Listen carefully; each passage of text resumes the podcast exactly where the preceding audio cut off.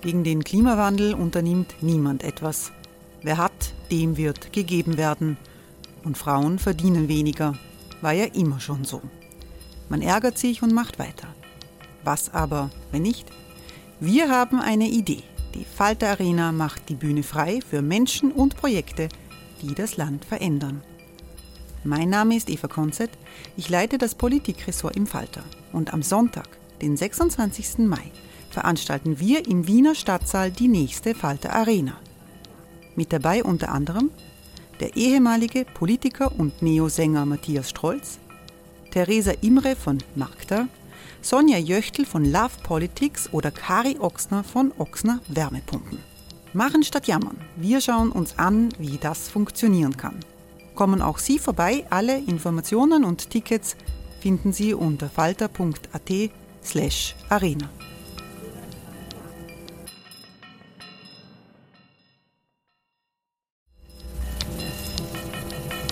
slash arena. Falter-Podcasts werden durch Werbung unterstützt. Das hilft bei der Finanzierung unseres journalistischen Angebots. Hey, it's Ryan Reynolds and I'm here with Keith, co-star of my upcoming film If, only in theaters May 17th. Do you want to tell people the big news? All right, I'll do it. Sign up now and you'll get unlimited for $15 a month in six months of Paramount Plus Essential Plan on us. Mintmobile.com slash switch. Upfront payment of $45 equivalent to $15 per month. Unlimited over 40 gigabytes per month. Face lower speeds. Videos at 480p. Active Mint customers by 531.24 get six months of Paramount Plus Essential Plan. Auto renews after six months. Offer ends May 31st, 2024. Separate Paramount Plus registration required. Terms and conditions apply if rated PG. Falter Radio, der Podcast mit Raimund Löw.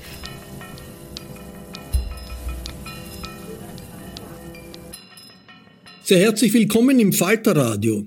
Wir wissen, dass Kriege Menschenleben zerstören und die Lebensgrundlagen von Millionen vernichten. Seit bald einem Jahr wirft der Ukraine-Krieg ein grelles Licht auf das Zerstörungspotenzial der hochgerüsteten Streitkräfte unserer Zeit.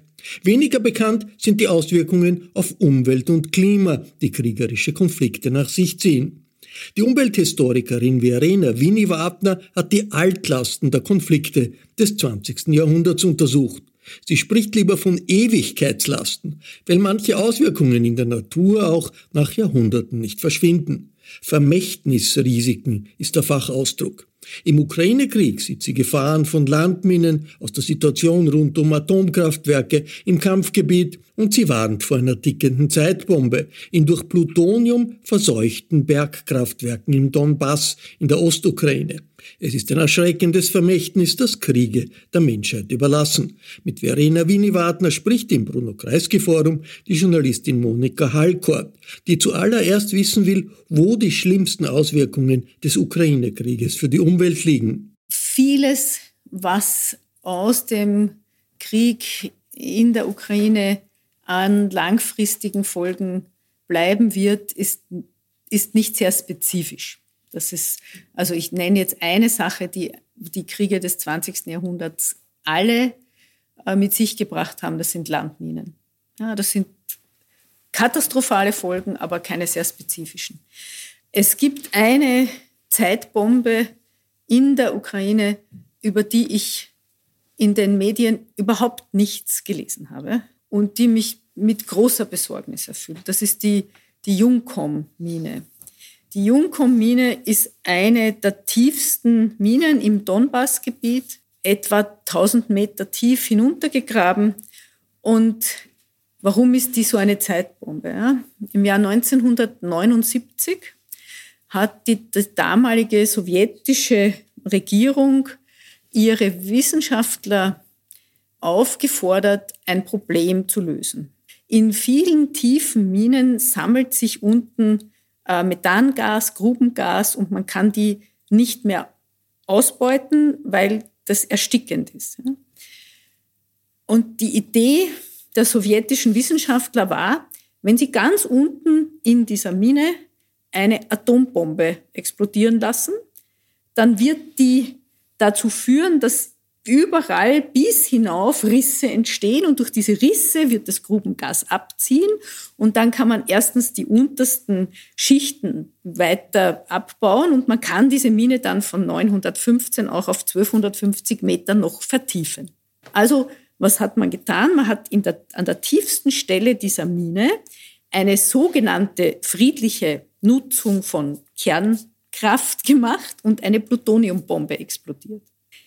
Und bis 2019, also vielleicht muss man dazu sagen, es hat funktioniert. Also es haben sich Risse gebildet in, dieser ganzen, in diesem ganzen Kilometer Gestein oberhalb dieser untersten Schicht und es sind diese Grubengase auch zum Teil abgezogen. Allerdings hat diese Explosion die obersten Decken so destabilisiert, dass man sie nicht vertiefen konnte, die Mine. Wenn man eine Plutoniumbombe explodieren lässt, dann verschwindet das Plutonium nicht. Das heißt, wir haben jetzt in ungefähr einem Kilometer unter der Erdoberfläche im Donbass Plutoniumreste. Und damit sich da nicht, wenn das Wasser da hineinrinnt in diese Mine von oben, ja, es kommt ja immer Wasser nach, ähm, dann würde sich dieses Plutonium ausbreiten. Das Einzige, was man machen kann, um das wenigstens an dieser Stelle zu belassen, ist ständig pumpen.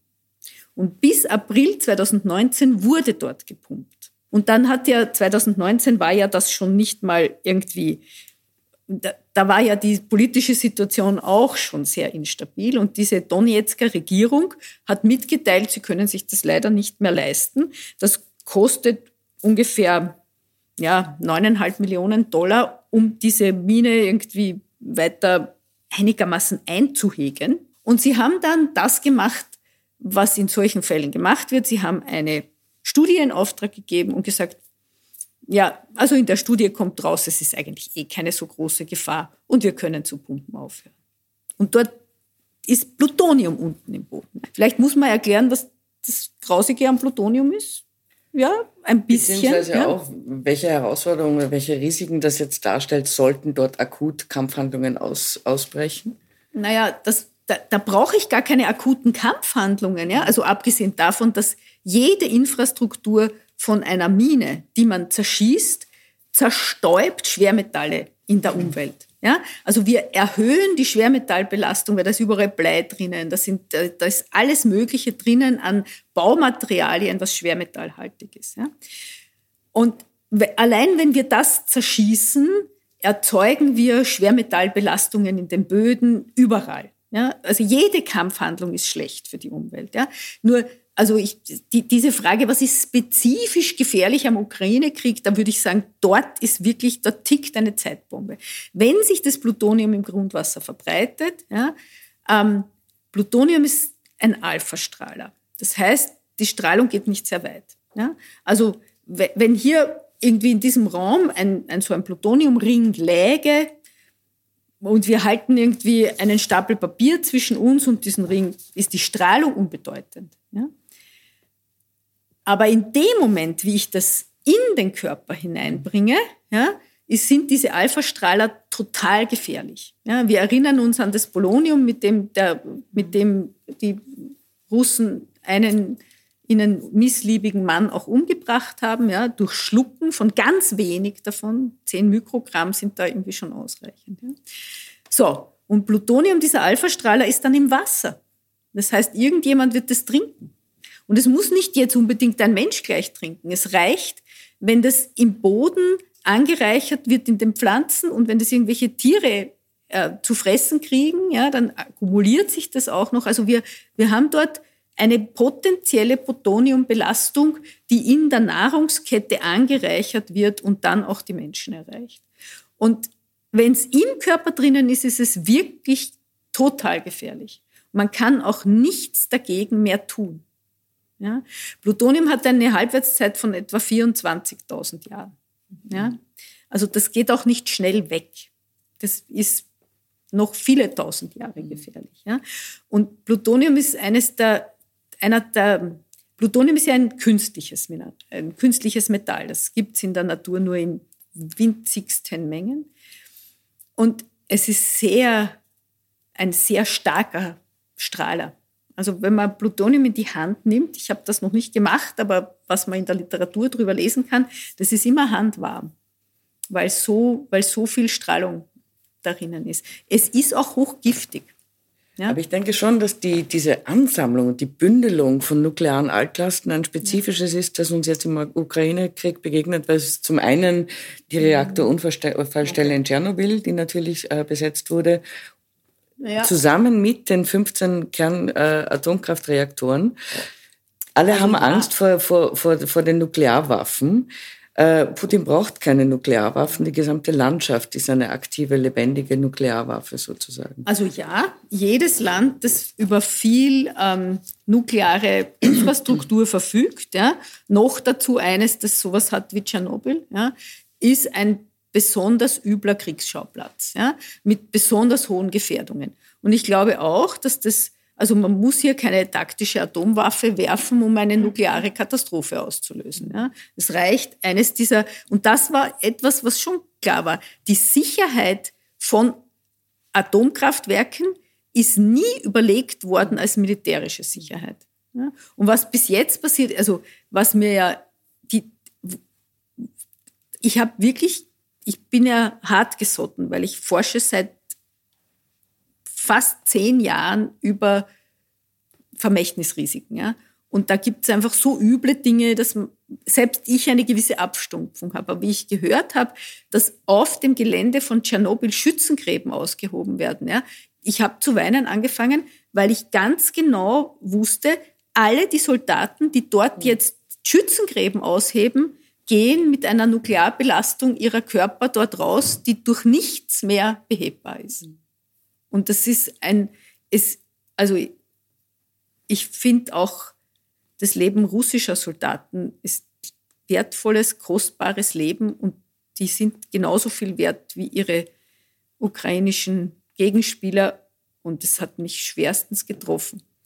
Frage ist immer, wie viel die überhaupt wussten, in welches Nichts. Gebiet sie sich da begeben. Gar bevor wir auf diesen Begriff der Vermächtnisrisiken wollte ich noch genauer eingehen. Bevor wir das aber machen, äh, daran anknüpfend, wie sehen Sie denn da die Rolle der Internationalen Atomenergiebehörde? Das war ja ein zähes und sehr, sehr schwieriges Verhandeln, dort überhaupt die Kontroll- und Überwachungsfunktion wieder einzune einzunehmen. Äh, abgesehen jetzt vom politischen Problem, inwieweit man durch so eine Inspektion den Aggressor politisch legitimiert funktioniert, weil man ihn mhm. als Verhandlungspartner natürlich automatisch anerkennt. Mal davon abgesehen, mhm. ja, ähm, inwieweit, wie, wie proaktiv ist diese Agentur, mhm. nicht zuletzt in Anbetracht dieser Plutoniumminen im Donbass, wie proaktiv ist die, ist die Agentur da oder inwieweit beschränkt sie sich wirklich auf standardisierte katalogsmäßige Abarbeitung von Überwachungsfunktionen? Also nur zur Sicherheit, es ist keine Plutoniummine, es ist eine Kohlenmine, wo eine Plutoniumaltlast ja, drinnen ja, ist. Ja, Plutoniumminen gibt es keine, ja, okay. die macht man in einem schnellen Brüter, das Plutonium. Ja. Also äh, die, die IAEA ist meines Erachtens nach, also die Internationale Atomenergiebehörde mit Sitz in Wien, ist unverzichtbar. Ja. Sie ist, weil sie eine international anerkannte und seit vielen Jahrzehnten auch professionalisierte Anlaufstelle für alles Nukleare ist. Ähm, es gibt viele Kritiker, die sagen, dadurch wird Nuklearität normalisiert, ja, dadurch wird sie auch definiert und dazu würde ich gerne dann auch noch etwas mhm. sagen über diesen, diesen Begriff der Nuklearität ja, oder Nuclearity, den die Gabrielle Hecht irgendwie in die Diskussion gebracht hat. Aber ohne das Spezialwissen und ohne die Legitimierung der UNO wäre in Saporischa überhaupt keine Inspektion möglich gewesen und das wäre noch schlimmer. Ja, also dieses Peaceful Atom und diese, dieses, wenn man sich die, die Videos anschaut und die Podcasts der IAEA, wofür nukleare äh, Isotope alles gut sind, ja, das, das führt zu dieser Normalisierung des Nuklearen. Ähm, das ist schwierig und nicht gut, aber ich bin trotzdem heilfroh, dass es eine Behörde gibt, ein, ein internationales Gremium von Expertinnen und Experten, die auch über dieses Wissen verfügen, das man da braucht. trotzdem, um den Begriff der Nuklearität von Gabriele Hecht aufzugreifen, äh, das Mandat oder die, die, die, die Kontrollfunktion, die sie ausübt, beschränkt sich dennoch auf klar definierte und standardisierte, normierte äh, Anlagen, die unter dem Begriff im institutionellen Verständnis der IAE von nuklear, nuklearen Anlagen gefasst mhm. sind. Ähm, würde die Donbass-Mine da hineinfallen? Eben nicht. Also es bleibt immer noch irrsinnig viel außen vor, oder? Ja, wobei das, was, also der größte Teil, der außen vor bleibt, ist der Uranabbau. Hm. Ja?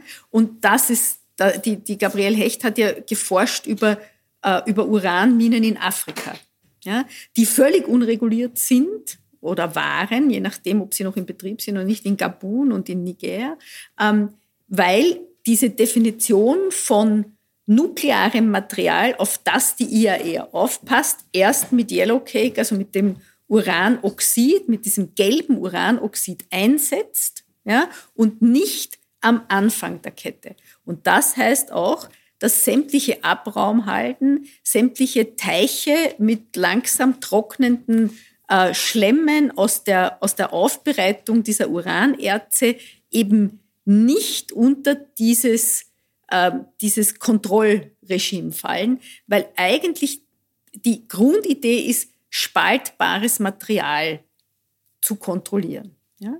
Und eins der schlimmsten Sicherheitslöcher, das dadurch entsteht, ist, wie die Staaten, die kein offizielles Nuklearprogramm haben, also unter Non-Proliferation äh, Agreements fallen, allen voran Indien, ja, wie die an ihr Uran kommen. Die werden ja gar nicht reguliert, weil die ja offiziell nichts haben. Also Israel hat offiziell keine Nuklearwaffen, Indien hat keine, Pakistan hat keine. Ja, das, das sind durchaus beträchtliche Mengen Waffen. Wie kommt man jetzt an sein Uran, wenn man nicht selber Minen hat? Na, man kauft Phosphatdünger. Also Phosphatdünger ist ein völlig harmloses, unreguliertes Material. Besonders die in Marokko haben relativ hohe Urangehalte. Und dann kauft man Phosphatdünger als Indien und wenn man sieht, wo die Schiffe hinkommen, ist relativ knapp dabei eine Schwerwasserherstellungsanlage. Also es ist ziemlich klar, man kann auch aus dem Phosphatmineral das Uran relativ leicht abscheiden. Ja? Und das reguliert die IAEA gar nicht, weil da geht es nämlich um Dünger. Den kann man auch frei exportieren, importieren, ist überhaupt nicht reguliert, ja? weil das Uran da drinnen eine unerwünschte Beimengung ist. Und das nur, die Frage ist, Gibt es für etwas wie nukleares Material überhaupt die, die Möglichkeit, es wirklich zu regulieren? Ja? Ich glaube, die IAEA ist mit ihren Regularien an der Obergrenze dessen, was machbar ist sie lässt sehr, sehr viel aus. Wenn man ins Fergana-Tal schaut, also da in Zentralasien, Usbekistan, Kirgistan, in dieser Gegend, da sind Dutzende Abraumhalden von Uranabbau, die einfach so in der Gegend rumliegen, ja, wo die Kinder drauf spielen. So wie auf der Navajo-Reservation übrigens auch. Ja. Mhm. Also südlich vom, was ist das, Mammoth Valley, diese, dort, dort spielen auch die Kinder. Also das und es gibt so schöne Schilder mit ähm, in Navajo-Sprache so Ampeln, ja, wo irgendwie, wenn alles drei rot ist, soll man weder am Boden spielen, noch das Wasser trinken, noch die Tiere mit dem Wasser trinken. Nur die Leute leben dort. Ja. Hm. Also das ist, das Nukleare ist ein, ist ein Geist aus der Flasche, den wir nicht mehr zurückbringen um auch aber dennoch den, den Begriff der Umweltschäden noch ein bisschen äh, auszuweiten. Nukleare Altlasten sind ja nicht unsere einzigen. Äh, lassen Sie uns noch mal auf den Begriff der Vermächtnisrisiken mhm. ganz speziell zu sprechen kommen. Was genau versteht man da eigentlich drunter in der Umwelt, in Umweltgeschichte, umwelthistorischen mhm. Forschung? Äh, und und äh, Vermächtnisrisiken, von welchen Zeiträumen reden wir da und von welchem Spektrum mhm. an Altlasten reden wir da? Also ein bisschen irgendwie, wir können eine Woche darüber reden. Ja? Äh, die, der Begriff ist kein umwelthistorischer Begriff. Ja?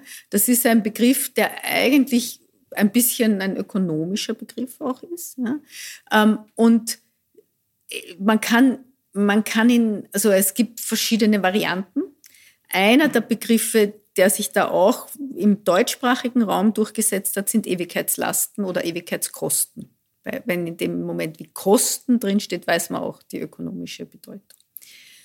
Und die Region in Deutschland, an der man solche Ewigkeitskosten schön sehen kann, ist das Ruhrgebiet. Ja, Ende 2018 hat dort der Kohleabbau geendet.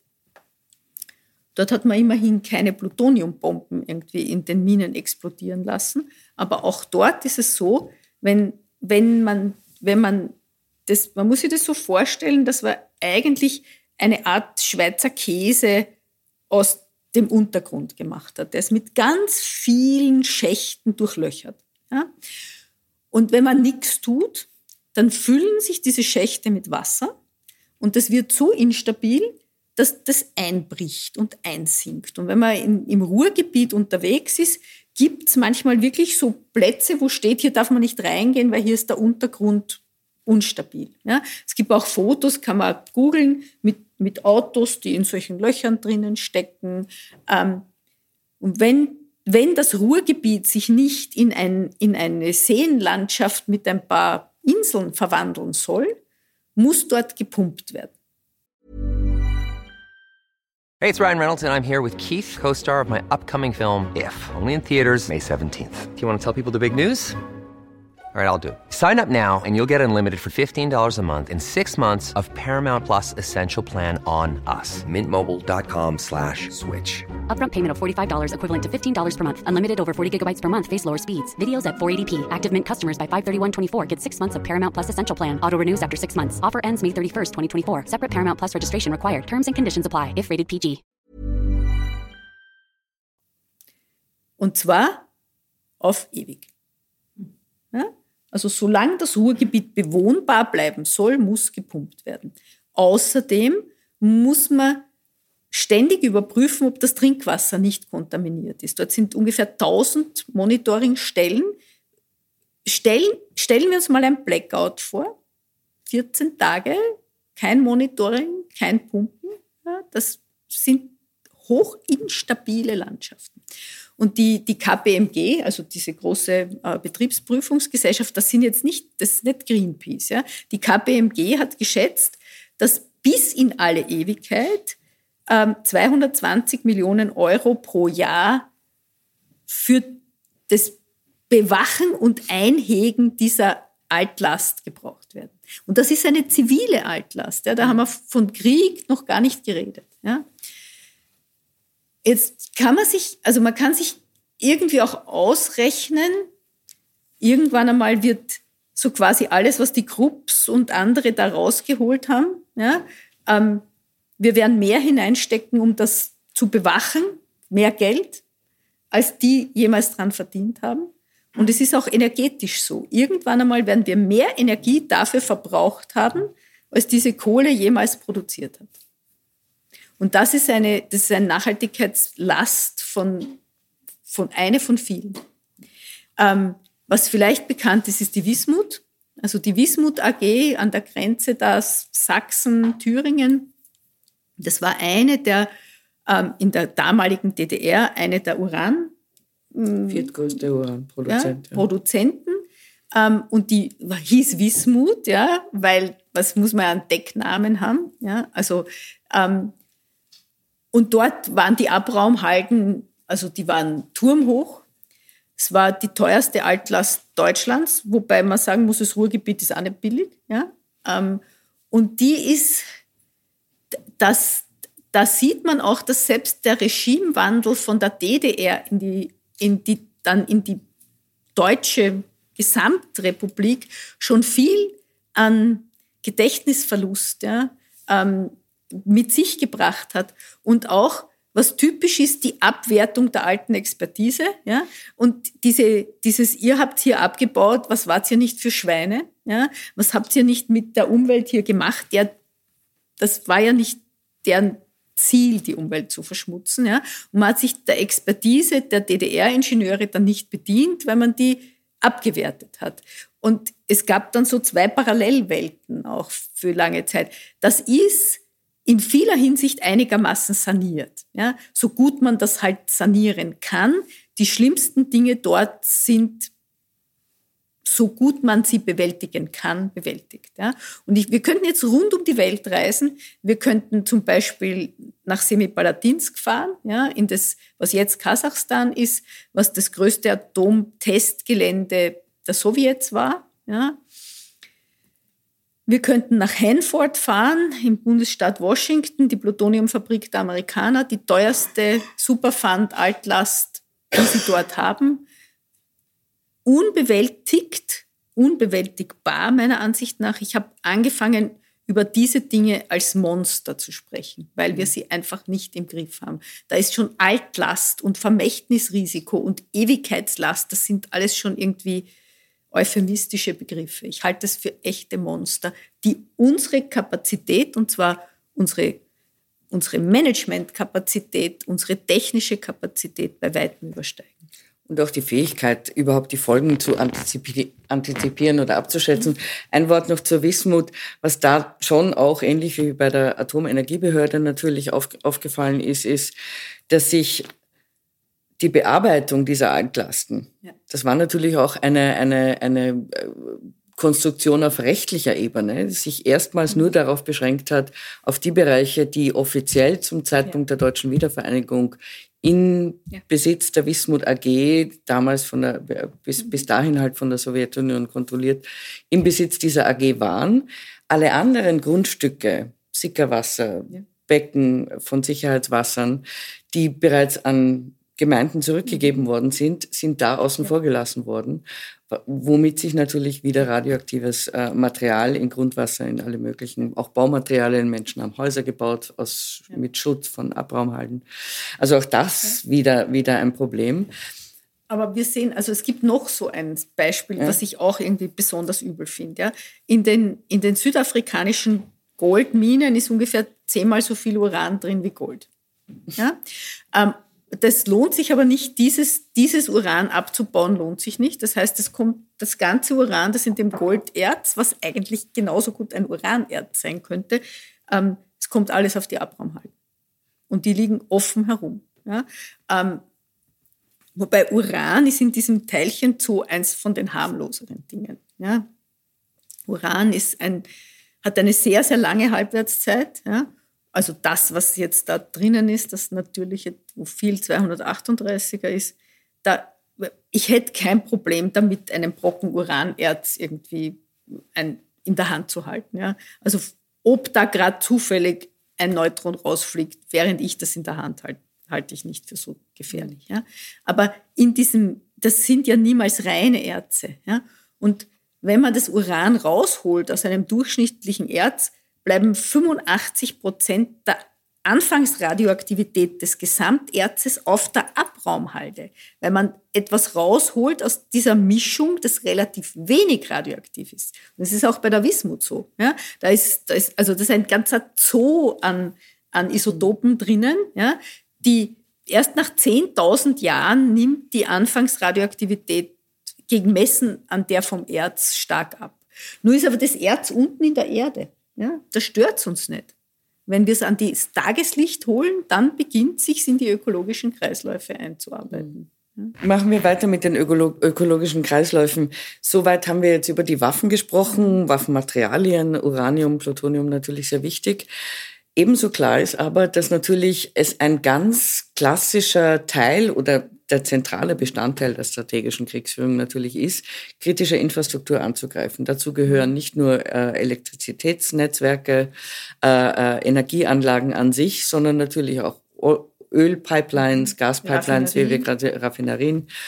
Ähm, und zwar auf, quer durch das gesamte Spektrum an, an Militärapparaten, Ost wie West, äh, äh, Nord wie Süd. Ähm, inwieweit ist das eigentlich, äh, oder gibt es eigentlich einen Überblick, was, ähm, nehmen wir nur mal die Zeitspanne Zeit, Zweiter Weltkrieg bis, bis äh, heute, mhm. was über diese Angriffe auf kritische Infrastruktur, an verbranntem Öl, brennende Ölfelder in den Golfkriegen, wir erinnern uns, äh, äh, und, und, und mhm. Kraftwerksanlagen, was da an Umwelt- und Klimabelastung zustande gekommen ist. Also diese, die Klimarechnungen sind eine relativ neue Geschichte. Wie viel CO2-Äquivalente äh, über Methan und Ammoniak und äh, auch direkt CO2 da in die Atmosphäre gekommen sind, das ist retrospektiv meines Wissens nach nicht erfasst. Also es gibt keine Zahlen über den Klimafußabdruck des Kosovo-Kriegs zum Beispiel. Mhm. Ja?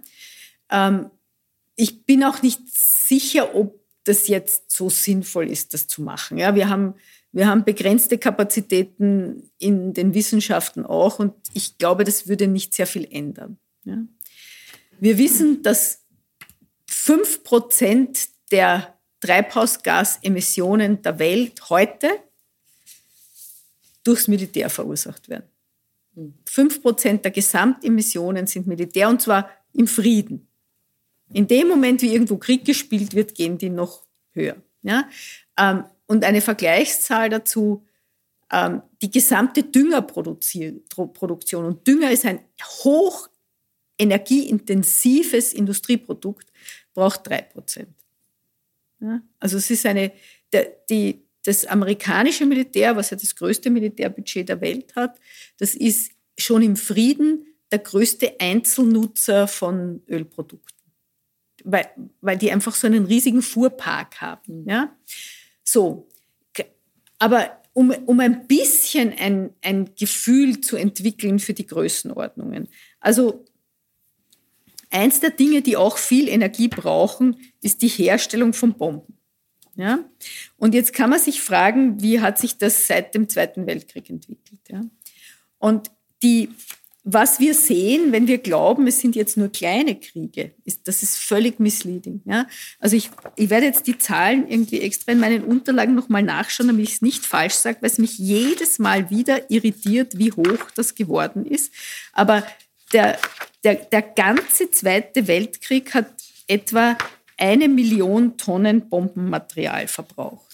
Na, es sind zwei Millionen Tonnen. Genau, so ist es. Der ganze Zweite Weltkrieg zwei Millionen Tonnen. Aber allein der Koreakrieg eine Million. Und der Vietnamkrieg 14 Millionen Tonnen. So, und das heißt, ja, der, der Krieg ist im 20. Jahrhundert aus, aufgrund der Verfügbarkeit von fossiler Energie zu einer Materialverschleuderung vorher nie gekannten Ausmaßes geworden. Und auch die Zerstörung ziviler Infrastruktur, also die, was, was ist im Zweiten Weltkrieg gemacht worden? Ja? Die, die Städte sind ja deswegen bombardiert worden, um die Regierungen unter Druck zu setzen. Das wenn, wenn jetzt irgendwie im, im Ukraine-Krieg geschrien wird, ja, aber da werden Zivilisten irgendwie getötet und das ist doch eigentlich gegen die Kriegsordnung. Das hat man auch im Zweiten Weltkrieg gemacht und zwar ganz absichtlich. Und ich, ich sage nur die Zerstörung von Hammerfest durch die, durch die, durch die deutschen Truppen, ja, damit, der, damit der Feind, ja, das damals die Sowjets in Nordnorwegen keine Stützpunkte finden, ist Hammerfest dem Erdboden gleichgemacht worden. Ähm, also aus kriegstaktischen Gründen. Ja. Aber die Operation Gomorra, also die Zerstörung Hamburgs 43 in einer, in einem in einer Bombenserie ganz systematisch ja, war die US Air Force und die britischen. Also das, auf beiden Seiten war das Ziel die Zermürbung der Kriegspartner durch absichtliches Töten von Zivilisten und deren Behausungen und deren deren, um sie entweder direkt oder indirekt zu zermürben. Und das ist jetzt die unmittelbare Auswirkung, aber ein mhm. Teil der Vermächtnisrisiken ist natürlich auch die Folgeprozesse, die, da, die durch diese Zerstörung ausgelöst werden. Und auch ja. da, wenn man schaut auf den Vietnamkrieg, 40 Prozent der Ackerbauflächen zerstört wurden. 30 äh, Prozent der Waldbestände. Äh, der Wald scheint überhaupt ein, einer der Hauptleidenden Äh, Im Afghanistan-Krieg, äh, Sowjetbesatzung, 20 Prozent der Waldmassen verschwunden. Ja. Äh, jetzt von den, nehmen wir da noch die äh, atomaren äh, U-Boote dazu, Ozeanverschmutzung, äh, die Giftfässer und die Munitionslasten, die da abgelagert wurden. Welche langfristigen, wie, wie vermengt sich das oder wie schreibt sich das ein in ökologische Prozesse, die dann sehr wohl klimarelevant sind äh, im, im, im, Atmosphäre, im, im planetarischen Kreislauf der Atmosphäre. Nämlich, ich weiß schon, dass das nicht schwer, nahezu unmöglich zu erheben ist, aber wenn wir die Kreisläufe ungefähr äh, kennen und einschätzen, was sind da die gravierendsten Synergieeffekte oder, oder Emergent naja, also? Ich meine, die, die UNEP, ja, also die United Nations Environmental Agency, die hatte eine Post-Conflict-Gruppe, ähm, die hervorragende Berichte gemacht haben, die haben sie nicht mehr. Ja? Sie haben sie einfach nicht mehr, sie haben sie abgeschafft. Ja? Ich, ich bedauere das zutiefst. Ja? Aber ich, also, die Welt ist eine von den Langfristfolgen von Krieg zutiefst durchzogene Welt. Wenn, wenn heute die Leute nach Zypern fahren auf Urlaub ja, und diese Insel dort schön finden und genießen, Zypern ist schon ungefähr 1200 vor Christus komplett entwaldet worden für die Bronzeproduktion. Damals waren Waffen aus Bronze. Ja. Schilde, Teile von diesen Streitwagen, ja, Waffen. 1200 vor. Ja? Ähm, die, wenn man sich überlegt, ein einziges römisches Kastell hat zwischen also vier bis zwölf Hektar Wald gebraucht.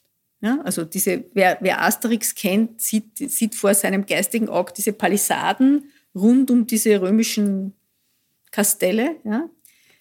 Jetzt hat am ganzen Limes, und der Limes ist sehr lang, ja, tausende Kilometer lang, ähm, alle so, na, ich würde sagen, 10, 12 Kilometer ein Kastell gegeben. Ja. Und bis heute ist es, also die, dort wurde entwaldet, dann setzen aber Erosionsprozesse ein und es dauert, es dauert sehr lang, es dauert unter temperaten Bedingungen, also den Bedingungen Europas, bis ein Boden wieder nachwächst, der Wasch, Boden ist ja eine nicht erneuerbare Ressource im menschlichen Maßstab. Wenn ein Boden kontaminiert ist oder weggewaschen ist und der nackte Felsen da ist, das dauert 15.000 Jahre und es wäre ganz super, wenn dazwischen eine Eiszeit stattfinden würde, damit es Löss rumblasen kann, ja, ähm, um wieder einen fruchtbaren Boden zu machen. Jeden fruchtbaren Boden, den diese Kriege vernichtet haben, der hat, also auch die Böden, die die Römer erodiert haben durch ihre Entwaldung, sind nicht dieselben wie vorher. Ja. Wenn man jetzt in einem bewaldeten Gebiet einen Fluss hat, der Waldboden ist wie ein Schwamm, der saugt das Wasser auf, das draufregnet. Das ist die beste Versicherung gegen Fluten, die man hat. In dem Moment, wie eine Gegend entwaldet ist, kommt es zu einem ganz anderen Überflutungsregime.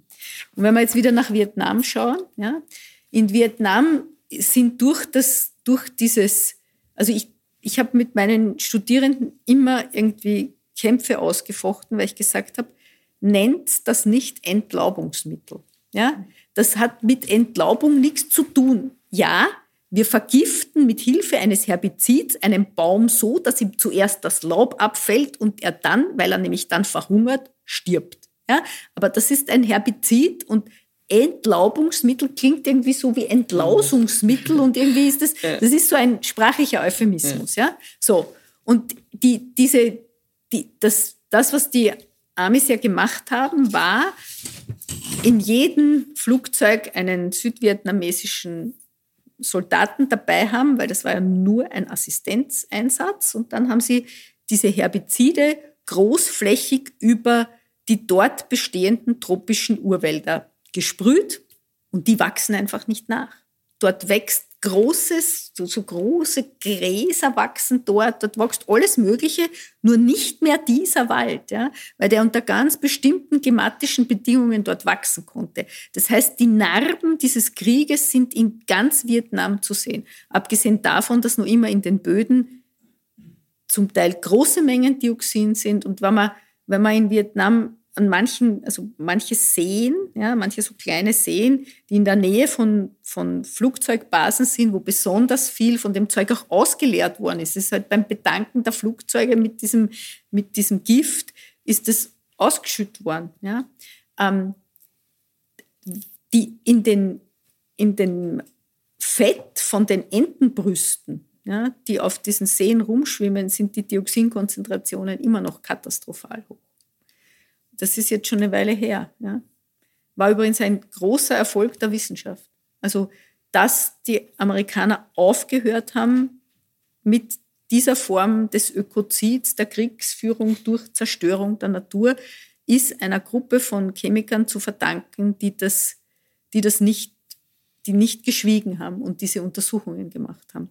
Es war nicht Absicht, ja, dass dort Dioxin verseucht wurde, sondern das war ähm, weil man sehr viel mehr von diesen Herbiziden, die man ja auch in der Landwirtschaft eingesetzt hat, das sind ja Unkrautvernichtungsmittel, ja, weil man sehr viel mehr von dem gebraucht hat, haben die Firmen, die das produziert haben, ihre Produktionsprozesse umgestellt und durch diese Produktionsprozesse sind Unkrautvernichtungsmittel entstanden mit einem sehr, sehr viel höheren Dioxingehalt. Und das Dioxin ist, das hat man nicht absichtlich ausgebracht, das ist die Verunreinigung dieses Agent Orange gewesen. Und das ist aber ein, eines der langlebigsten und giftigsten Moleküle, das wir haben. Das wird, also das ist ein POP. Ja? POP heißt Persistent Organic Pollutants, langlebige organische Verschmutzung.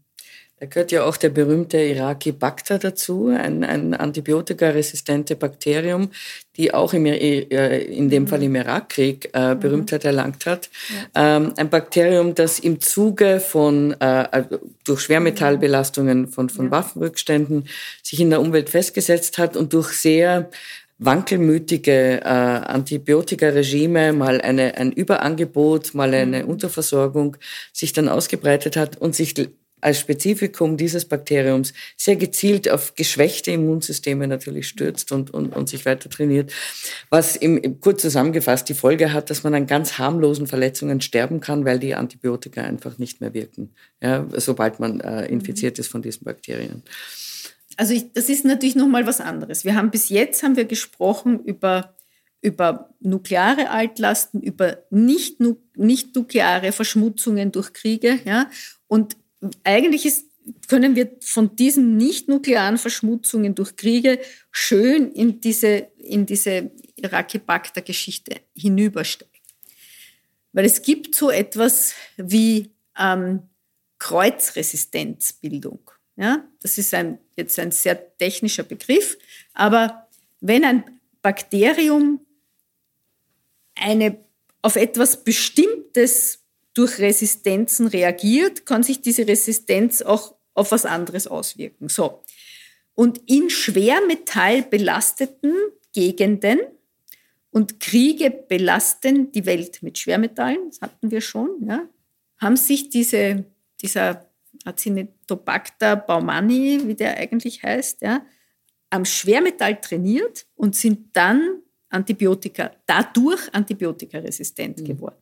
Das heißt, durch die Verschmutzung, durch den Krieg, wurde ein Bakterium, das sowieso sehr gut Resistenzen entwickelt, noch herausgefordert und hat diese Kreuzresistenz entwickelt. Dann muss man aber auch sehen, was Sanktionen bedeuten. Und ich glaube, das ist, da kann man aus der Geschichte schon lernen. Ja? Also zwischen 1980 und 88 in diesen, es war einer der längsten konventionellen Kriege des 20. Jahrhunderts, der Irak-Iran-Krieg. Da war das eigentlich noch kein Problem. Aber in diesem Krieg ist schon sehr viel von der Gesundheitsinfrastruktur des Irak zerstört worden.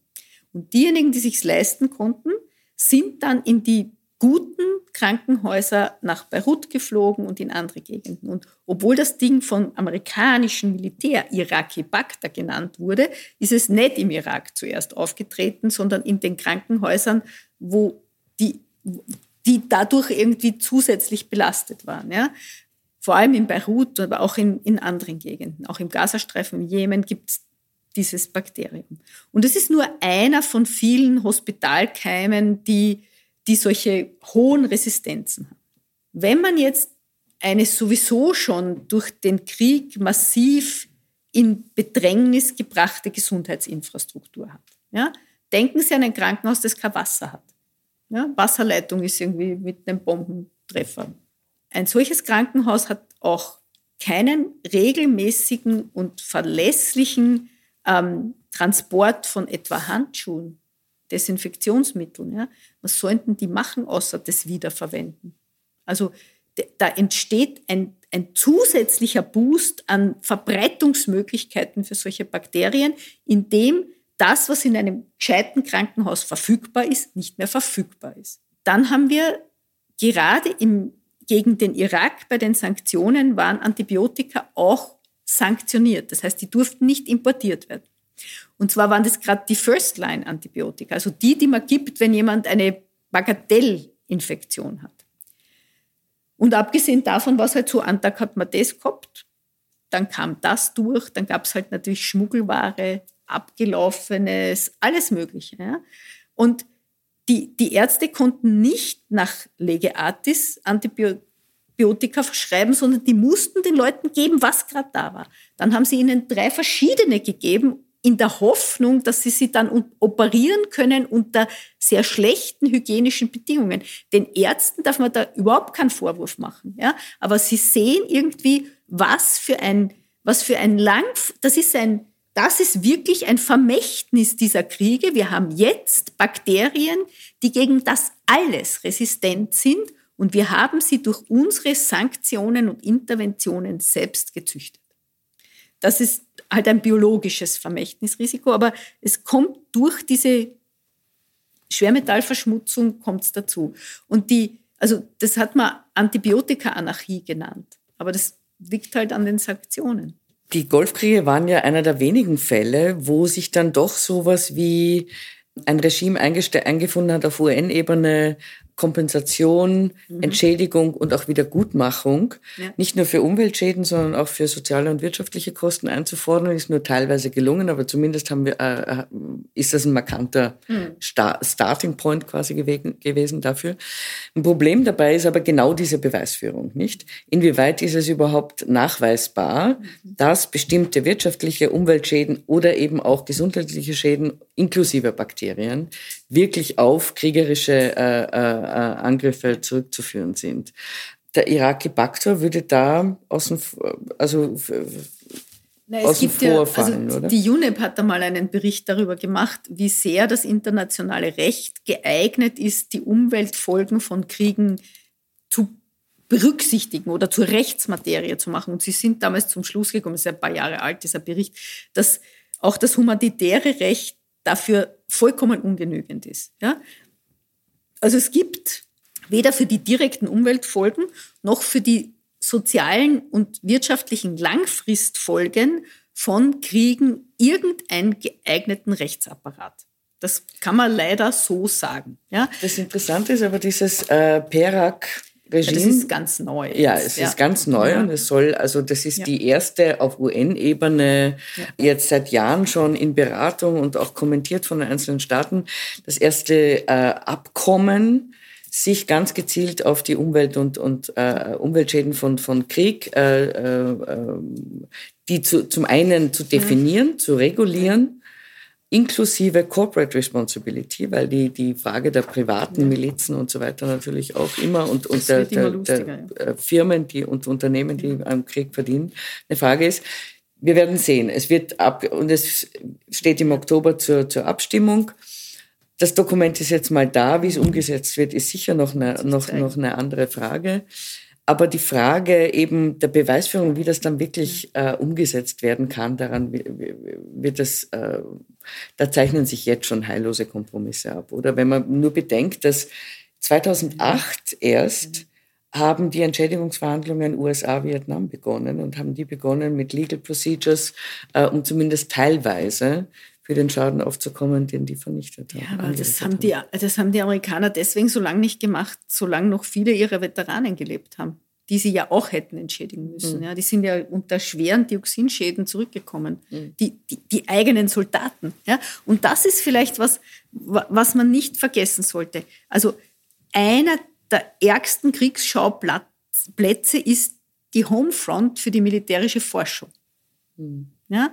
Also eins, eines der Beispiele, das aus meiner historischen Praxis da besonders anschaulich ist, ist Greenard Island. Ja? Greenard Island ist vor der Küste Schottlands, ist nur so eine kleine grasbewachsene Insel.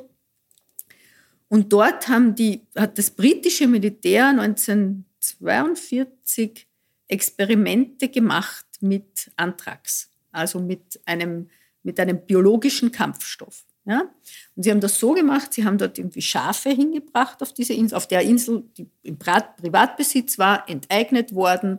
Ähm, die dort weidenden Schafe mussten die Enteigneten mitnehmen. Die, das Militär hat Militärschafe gebracht, hat die im Abstand von einem Meter in so Kisten dort aufgestellt, über, quer über die Insel und dann eine Antragsbombe gezündet. Und dann untersucht, wie, dies, also wie diese Schafe genau sterben, haben sie seziert, sich angeschaut, also einen militärischen Test gemacht mit Antragssporen. Und dabei diese Insel komplett mit Antrags verseucht. Die hat aber jemanden gehört. Ja? Und nach dem Krieg hätten die Menschen, denen Greenard Island gehört hat, diese Insel gern zurückgehabt.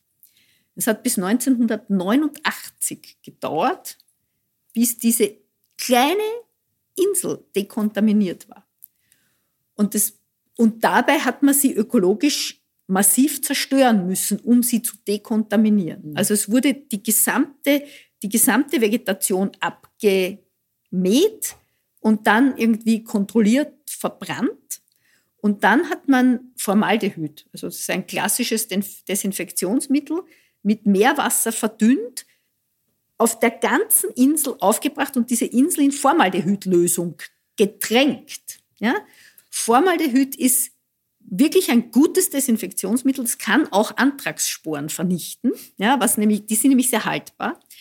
Es ist, es zerfällt mit der Zeit. Also es ist wenigstens was, was nicht im Boden bleibt. Formaldehyd, wenn Sie jetzt lang stehen lassen, ist das nicht mehr gefährlich. Also man hat sich da schon was überlegt. Ja. Und dann galt die Insel als dekontaminiert und wurde zurückgegeben. Ja, es ist ein militärisches Testgelände. Und es gibt, es gibt ganz viele militärische Testgelände und es gibt auch etliche dokumentierte Unfälle mit biologischen Waffen, die, die jeweils die Heimatfront erwischen. Ja. Oder denken Sie an die Atomtests der Amerikaner, die, die Bombentests, wo tausende Soldaten bei dem Test dabei waren, die durften dann irgendwie zwei Meilen vom Detonationspunkt entfernt Schützengräben graben. Man wollte wissen, ob das die Soldaten aushalten. Ja? Und dann durften sie sich gegenseitig mit dem Besal entstauben und man hat festgestellt, man kann das überleben. Ja?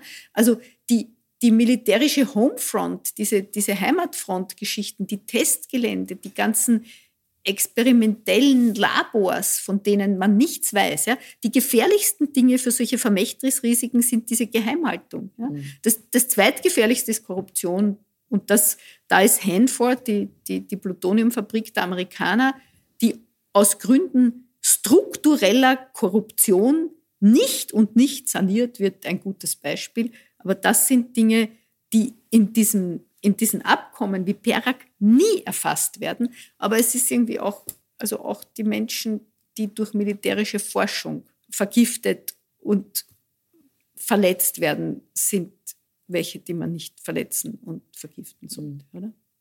Aber und äh, Versuche jetzt wie Perak, das ist äh, schon dann ein, ein, ein sehr konzertierter, angestrengter Versuch, Verantwortlichkeit auch sehr klar zu verteilen, weil im, im Regelfall, wer ist denn eigentlich wirklich dann zuständig für die Aufräumarbeit eines Kriegs? Äh, schon, nehmen wir Syrien jetzt mal das Beispiel. Wird Bashar al-Assad äh, Syrien wieder aufbauen aus eigener finanzieller Kraft? Wie denn? Also das ist was, ICANN hat, glaube ich, oder CEOPS hat vor relativ kurzer Zeit so einen Report gemacht, der, der, wo sie über Squandering geschrieben haben, also über, über die Verschwendung von Mitteln. Je, die Welt ist sowieso irgendwie ein wir, wir haben einen ressourcenintensiven Pfad betreten mit der fossilen Energie. Ja. Es ist nicht nur Krieg und Klima, es ist unser Lebensstil und Klima. Ähm, die, der, ein fossil-energetischer Lebensstil ist eh schlimm genug. Ja? Wenn man jetzt doch absichtlich diese Infrastruktur zerstört, um sie dann wieder aufzubauen, erzeugt es unglaubliche Mengen Treibhausgase, die sonst nicht erzeugt würden. Und das Geld für diesen Wiederaufbau geht uns für die Transformation zu einer postfossilen Welt dringlich ab. Also je mehr Krieg geführt wird, je mehr zerstört wird, desto schwieriger wird es, nachhaltige Entwicklung zu finanzieren. Wir hörten die Umwelthistorikerin Verena Winiwartner im Gespräch mit Monika Halkort, wie Krieg, Öl und Waffen Umwelt und Klima zerstören. Die Veranstaltung im Bruno-Kreisky-Forum in Wien fand am 29.09.2022 statt. Beim Kreisky-Forum bedanke ich mich sehr herzlich für die Zusammenarbeit. Ich verabschiede mich von allen, die uns auf UKW zuhören. Krieg und Klima, das sind Themen, die regelmäßig im Falter ihren Niederschlag finden. Ein Abonnement des Falter kann ich Ihnen nur empfehlen. Geschenksabos erweisen sich ebenfalls als gute Investition. Alle Informationen dazu gibt es im Internet unter der Adresse abo.falter.at. Ursula Winterauer hat die Signation gestaltet. Philipp Dietrich betreut die Audiotechnik im Falter. Ich verabschiede mich bis zur nächsten Sendung.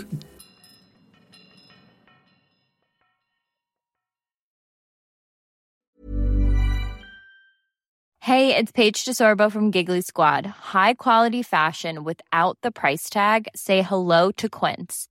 I'm snagging high-end essentials like cozy cashmere sweaters, sleek leather jackets, fine jewelry, and so much more. With Quince being 50 to 80% less than similar brands. And they partner with factories that prioritize safe, ethical, and responsible manufacturing. I love that. Luxury quality within reach. Go to quince.com slash style to get free shipping and 365-day returns on your next order. quince.com slash style. Imagine the softest sheets you've ever felt. Now imagine them getting even softer over time. That's what you'll feel with Bowl and Branch's organic cotton sheets. In a recent customer survey, 96% replied that Bowl and Branch sheets get softer with every wash. Start getting your best night's sleep in these sheets that get softer and softer for years to come. Try their sheets with a 30-night guarantee. Plus, get 15% off your first order at bowlandbranch.com. Code BUTTERY. Exclusions apply. See site for details.